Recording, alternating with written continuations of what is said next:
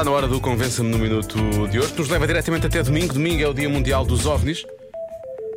E por isso, Convença-me num minuto. convença-me no minuto que já viu um OVNI. Se calhar começamos, eh, pode ser eh, por aqui. Vamos começar por aqui. Olá Diogo, boa Olá. tarde. Hum, não preciso muito de te convencer. Então, eu estou farta de ver OVNIs, objetos voadores não identificados, certo?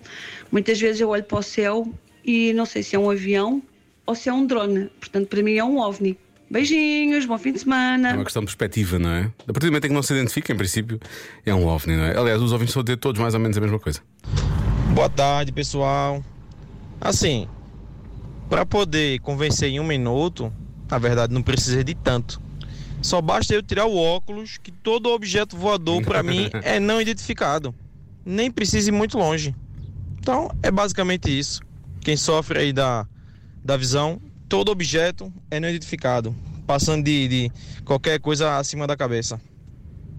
Obrigadinho. Mas às vezes há objetos voadores que podem ser não identificados, mas que na verdade especificamente conseguimos. Eles, eles parece que quando estão a voar são não identificados, mas nós depois conseguimos dizer o que é que eles são, não é? Olá Diogo, pois não é preciso um minuto para convencer que existem os ovnis. Vocês lembram-se dos apagadores Então não. Da quarta classe? Pois esse foi o primeiro ovni que eu vi na vida. Passou muito perto e ar- arrumou no meu colega da frente. Nunca mais a vida foi a mesma. Abraço, bom fim de semana. Bom fim de semana. Isso não era bem não identificado, não é? Ele. Não identificado porque foi, foi de surpresa, mas depois identificaram-no bem. Depois desta história, é um bocado estranho ver uma canção chamada Treat You Better, não é?